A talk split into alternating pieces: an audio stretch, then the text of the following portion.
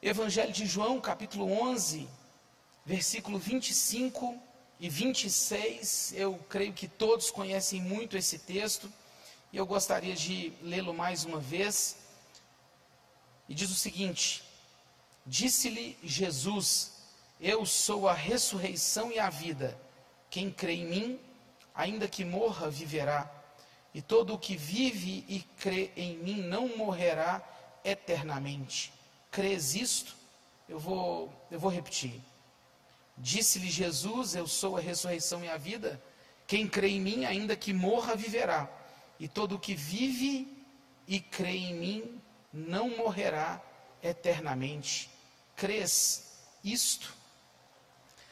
Como você bem sabe e tem acompanhado uma ampla divulgação, a nossa série de mensagens, desde o início do mês de fevereiro, ou desde o início do mês de março, tenta encontrar uma resposta para essa pergunta que você está vendo projetada aí atrás de mim: o que é a vida?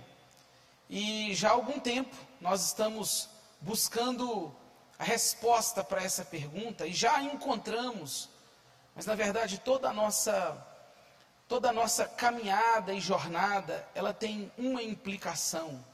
Perguntar sempre sobre o que é a vida, mesmo que em um momento como esse isso pareça tão, tão absurdo.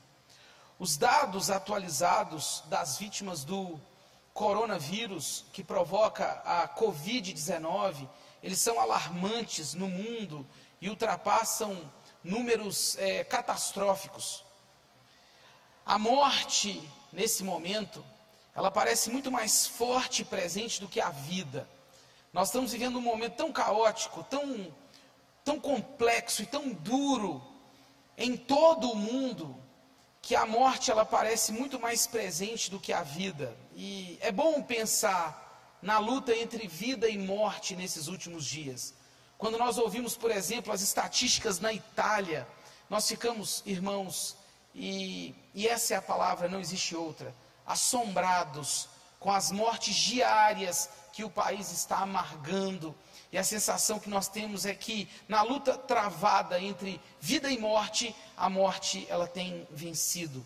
Em dias tão incomuns como o que nós estamos vivendo, nós não podemos nos, nos abalar, mas a verdade é que nós nos, nos abalamos, nos, nos abatemos diante de tão grande obstáculo que foi colocado diante de nós no ano de 2020.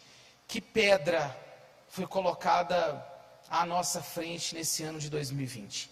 E precisamente nós estamos falando de morte oriunda de uma doença que carrega para muita gente, creio que para todos nós, a expectativa de cura, ou melhor, a expectativa de vida. Pense comigo, a enfermidade provocada por esse vírus, ela, ela extremamente redundará em morte. Mas a expectativa que nós temos é de que uma vacina, uma resposta, uma solução nos seja dada para que a doença seja transformada em saúde e, consequentemente, em vida. E o Evangelho de João, ele é fascinante por isso, porque o seu tema central é tratar, é falar, é anunciar a vida manifestada na pessoa de Jesus Cristo, a quem João chama de Filho de Deus, que é Deus infinito, pessoal e eterno. Você pode ler isso no capítulo 1 do Evangelho de João. Mas algo interessante em todo o Evangelho, e eu queria que você soubesse disso hoje. João estrutura o seu Evangelho em sete grandes milagres, ou sete milagres realizados por Jesus. O primeiro deles é quando no capítulo 2 ele transforma a água em vinho. O segundo deles é a cura do filho de um oficial. Quem não se lembra da história? Quando Jesus diz ao homem: Olha, vai que o seu filho já está curado, aonde ele está? E o homem vai e pergunta: em que hora esse menino melhorou? Ele estava às portas da morte, e eles dão a ele o horário, e ele, ele entende que foi o horário que Cristo ordenou a sua, a sua, a sua cura.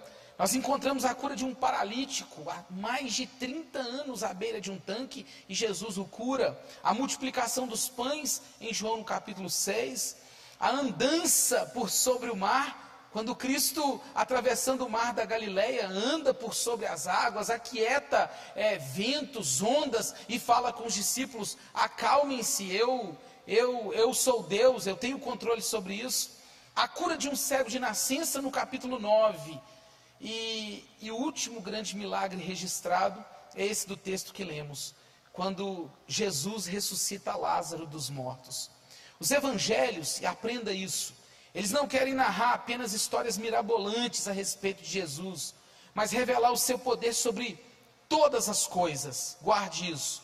Os evangelhos não querem apenas narrar histórias mirabolantes sobre Jesus, eles querem mostrar o seu poder, a sua autoridade sobre todas as coisas. É a vida preexistente que tem poder sobre tudo o que é existente, inclusive a morte. Inclusive a morte. Perceba uma coisa comigo e caminhe comigo nesse raciocínio. Perceba que Cristo pode mudar a composição das coisas, ele muda água em vinho. Jesus ele ultrapassa as barreiras geográficas, porque ele manda a cura para um menino que estava longe dele. Ele cura um mal incurável, porque um homem há mais de 30 anos estava sofrendo e precisava de uma cura. Ele soma ao que falta Cinco pães, dois peixinhos. A Bíblia fala que houve uma multiplicação para alimentar uma multidão. Ele submete a natureza à sua vontade. Todos os milagres que João relatou querem revelar o poder de Cristo sobre todas as coisas. Quando ele fala para a tempestade, acalme-se, e ela se acalma.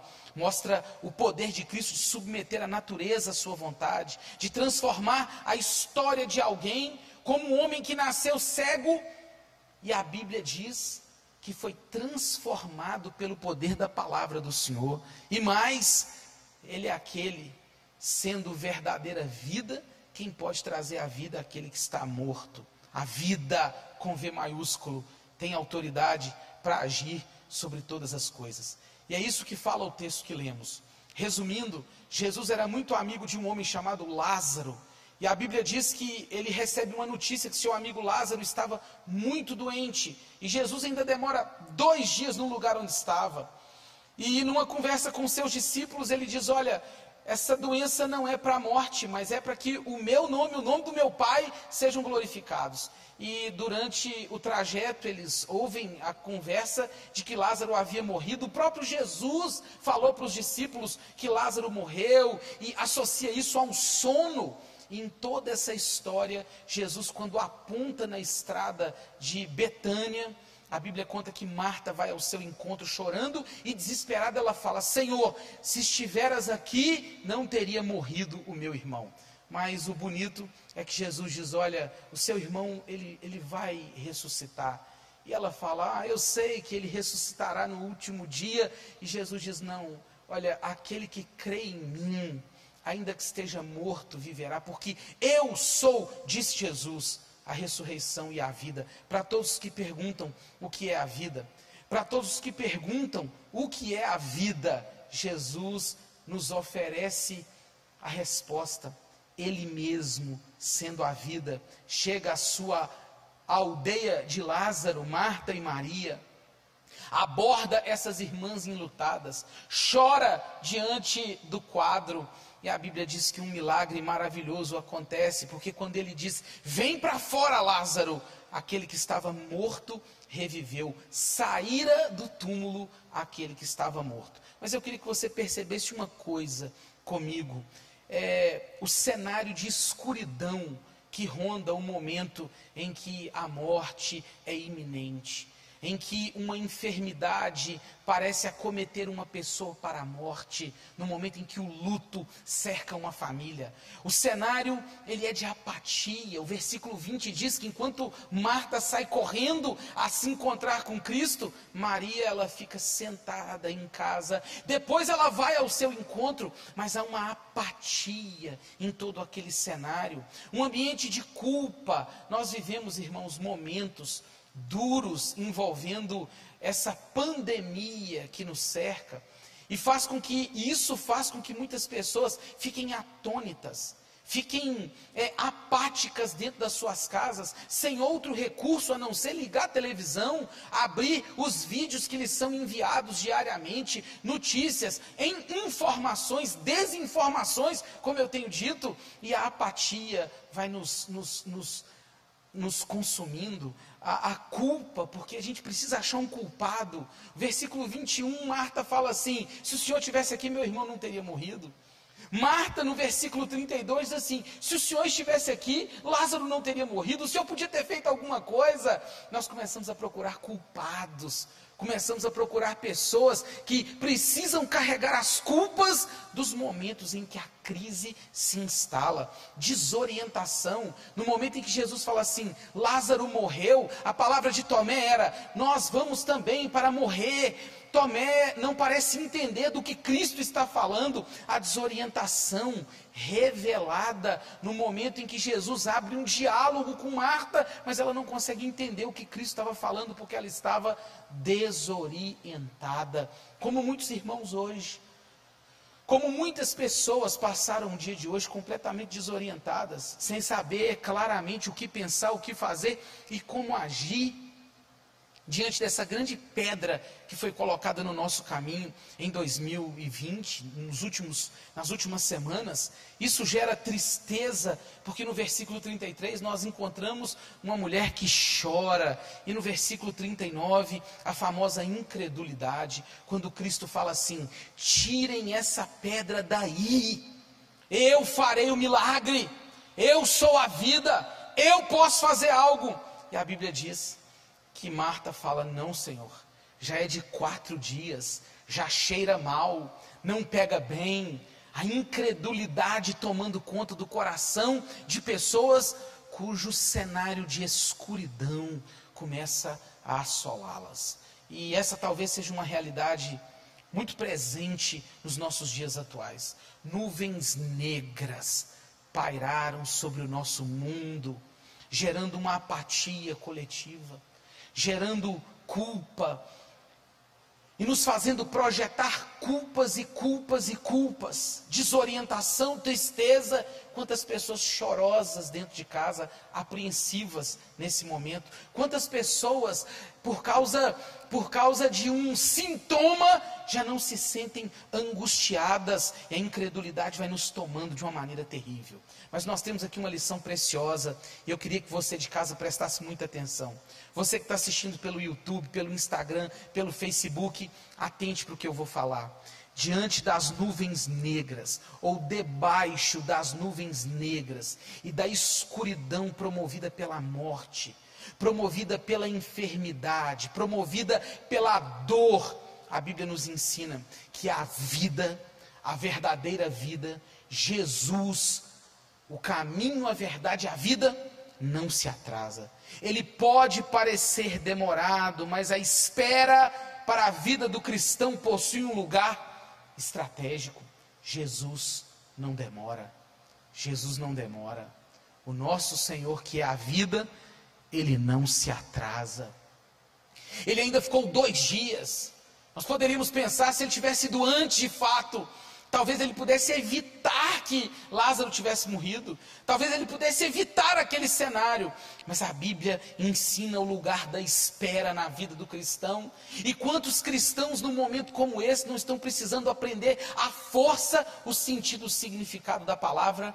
Espera. Lembre-se do Salmo 40, versículo 1, que diz assim: Esperei de forma confiante no Senhor, e Ele se inclinou para mim e me ouviu quando clamei por socorro. Lembre-se do Salmo 131, um dos meus salmos favoritos, quando o salmista fala: Senhor, não é soberbo o meu coração, nem altivo o meu olhar, eu não ando à procura de grandes coisas, nem coisas maravilhosas demais para mim, pelo contrário, eu fiz calar e sossegar a minha alma como uma criança desmamada se aquieta nos braços da sua mãe. Assim é a minha alma para comigo. Espera em Deus, ó Israel, desde agora e para sempre. Lembre-se do livro do profeta Isaías, capítulo 64, versículo 4, quando Isaías diz assim: Porque desde a antiguidade não se ouviu, nem é, não se viu, nem com ouvido se percebeu um Deus além de ti, que trabalha para aqueles que nele esperam. Nós precisamos esperar o momento em que o Mestre está preparando o seu glorioso propósito para que ele e o seu Pai sejam glorificados. Jesus, quando inaugura sendo a vida, quando ele abre as portas de uma visitação especial, nós precisamos entender que todo cenário de escuridão, todo cenário desolador, todo cenário de apatia, todo cenário de incredulidade, ele será desfeito pelo sopro da boca do nosso Senhor, cujo poder, cuja autoridade sobre todas as coisas dissipará, inclusive, a morte. Contudo, tendo o objetivo de glorificar o seu próprio nome, como diz o versículo 4. Preste muita atenção no que eu vou dizer agora. Isso parece absurdo o que Jesus faz. Primeiro, ele fala que a enfermidade de Lázaro não é para a morte. Depois, Lázaro morre. Aí, ele fala que Lázaro está dormindo. Depois, ele fala que Lázaro morreu. Depois, fala que Lázaro vai ressuscitar. Meu irmão, me escute em nome de Jesus. Não cabe a mim não cabe a você, não cabe a nós, no nosso limitado entendimento, entender os meios que Ele emprega para glorificar o Seu nome e promover o milagre. Nos ponteiros de Deus, as horas são sempre certas. Deus não se atrasa. Ele não atrasa. O texto gosta de citar o tempo em vários momentos. Dois dias, doze horas, quatro dias. Deus não está sujeito ao nosso tempo, aos nossos métodos e às nossas razões. Mas mesmo assim, entendam o que eu estou dizendo. A Bíblia fala que ele se comove, ele, ele chora. João, no capítulo 11, versículo 35, diz que Jesus chorou, ele se compadece. E não era por Lázaro apenas, porque era seu amigo, porque ele iria ressuscitá-lo. Mas ele chora a nossa condição deplorável como seres humanos por causa do dano do pecado. O dano mortal do pecado que nos apodrece. O Deus soberano não é um carrasco. O Deus soberano não é um verdugo. Ele chora, ele agita-se, comove-se. Eu não sei por que, essa nuvem escura está debaixo de todos nós, ou nós estamos debaixo dessa nuvem tão escura. Eu não faço a mínima ideia de quantas horas nós passaremos debaixo desse terrível granizo, mas uma coisa eu sei e é o que a Bíblia me fala: que Cristo é a vida. Versículo 25 do capítulo 11 diz que esse Deus que se comove com a nossa condição, o Deus que não está impassível diante do sofrimento humano, o Deus que não está impassível diante da dor que o microorganismo tem causado e gerado tanta morte. A fé que nós carregamos é que o Deus Todo-Poderoso, revelado na pessoa de Jesus Cristo, mesmo que não saibamos qual é o seu propósito, Ele é a vida. Nós precisamos crer nisso. Precisamos de crer que em algum momento Deus nos visitará com vida profunda. Deus nos visitará com cura.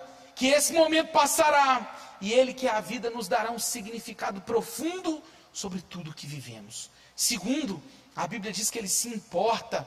O versículo 35 diz que Jesus chorou a condição de Lázaro, mas não a de Lázaro propriamente, a da humanidade. Ele está preocupado ele está preocupado como alguém que, na verdade, não se preocupa, mas como alguém que se importa, como alguém que, que se comove, se agita, se agita e chora diante da realidade do homem. E a Bíblia diz que ele é a vida, ele se importa e ele será glorificado. Isso não é tudo, embora seja muito. A Bíblia nos garante que Jesus ele é a vida e até a morte lhe obedece. Isso significa que a vida é dinâmica, ela intervém, ela faz. E ela não intervém pedindo licença. Ela não intervém pedindo licença para poder agir. O que todos nós precisamos acreditar é que esse Deus, revelado na pessoa de Jesus Cristo, que diz: Eu sou a vida, e revela no Evangelho de João o seu poder sobre todas as coisas, É um Deus que faz tudo com o propósito de glorificar o seu próprio nome e o do seu Pai, nosso Deus Criador. Ele tudo faz, mas a Bíblia diz que, mesmo fazendo todas as coisas para a sua glória, ele se compadece, ele se comove, ele se agita no seu espírito. A Bíblia diz que Deus chora. Essa nossa condição deplorável de morte que o pecado inaugurou. A Bíblia diz que ele se compadece.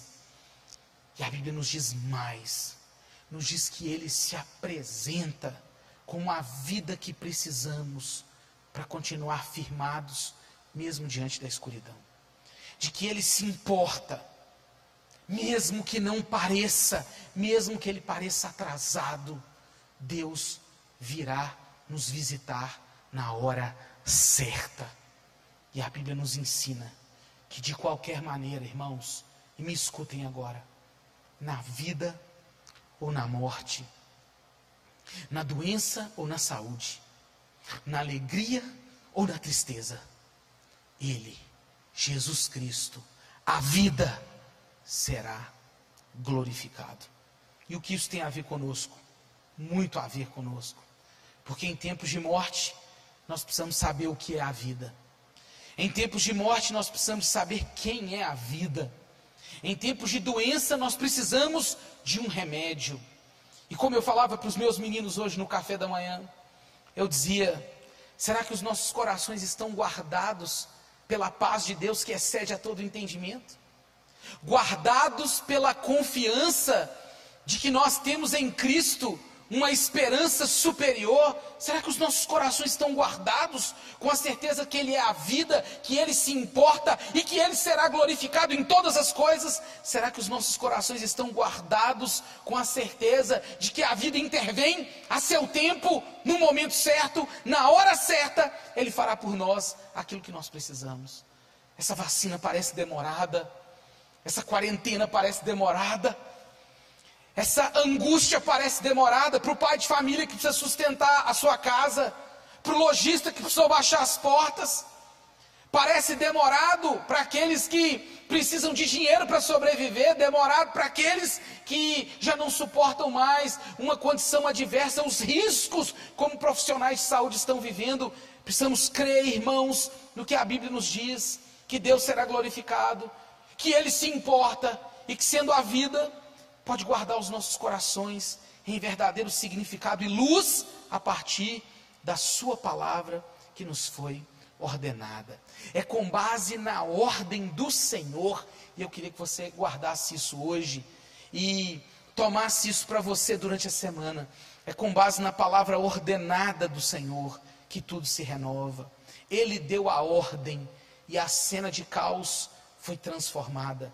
Ninguém poderia fazer isso, apenas Jesus Cristo de Nazaré.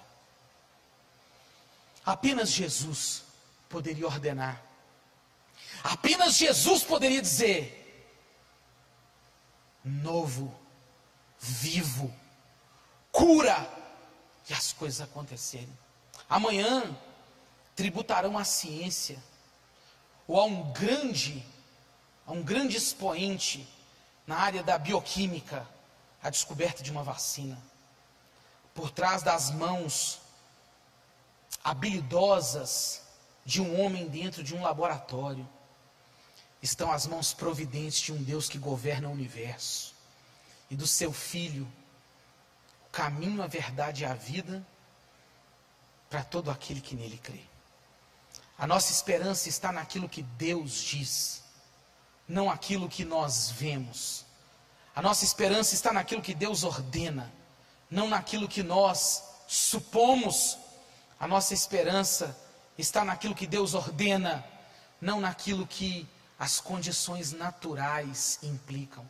Naturalmente, me digam, naturalmente, exumar um corpo depois de quatro dias é um absurdo, é extraordinário, é uma coisa extraordinário assim, quando eu falo extraordinário, é uma coisa, eu quero dizer absurda.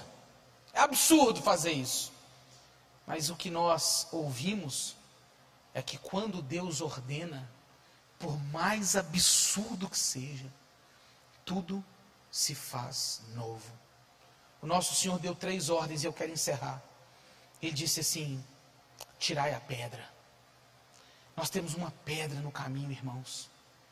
Há uma pedra no caminho nos impedindo de, de seguir e de provar dessa vida e de ser renovados pelo Senhor. Isso significa muito porque o que seria impossível e incoerente para todos, sob a ordem do Senhor, abre as portas para algo maravilhoso. Não adianta fazer força à toa se Jesus não deu a ordem.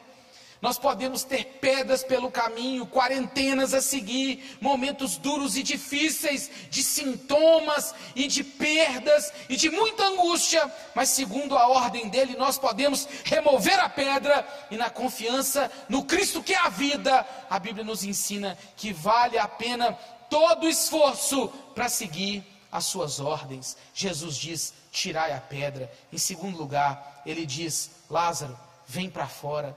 Quando ele ordena, a vida salta para fora.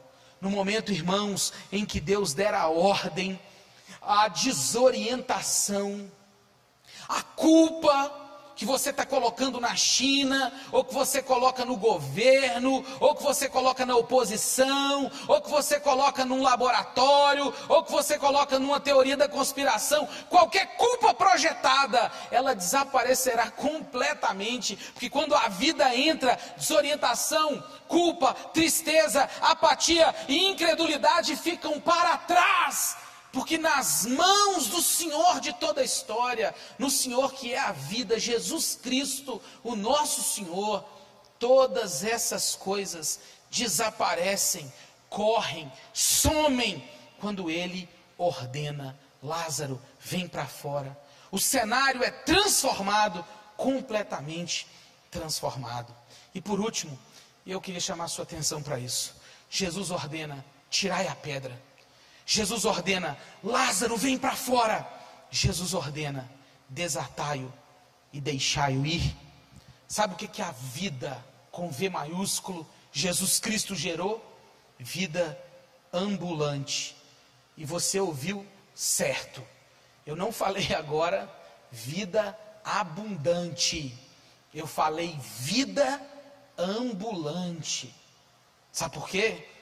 Porque Lázaro aquele a quem Cristo havia ressuscitado, agora andava vivo, dando testemunho daquilo que Cristo havia feito na sua vida. Sabe o que, que Lázaro era? Um milagre itinerante para glorificar o nome do Filho de Deus. Aguardem, irmãos, vamos esperar. Eu conversava com o Fred agora há pouco aqui, e dizendo que quando tudo isso passar, o nome de Deus será glorificado o nome de Cristo Jesus será glorificado.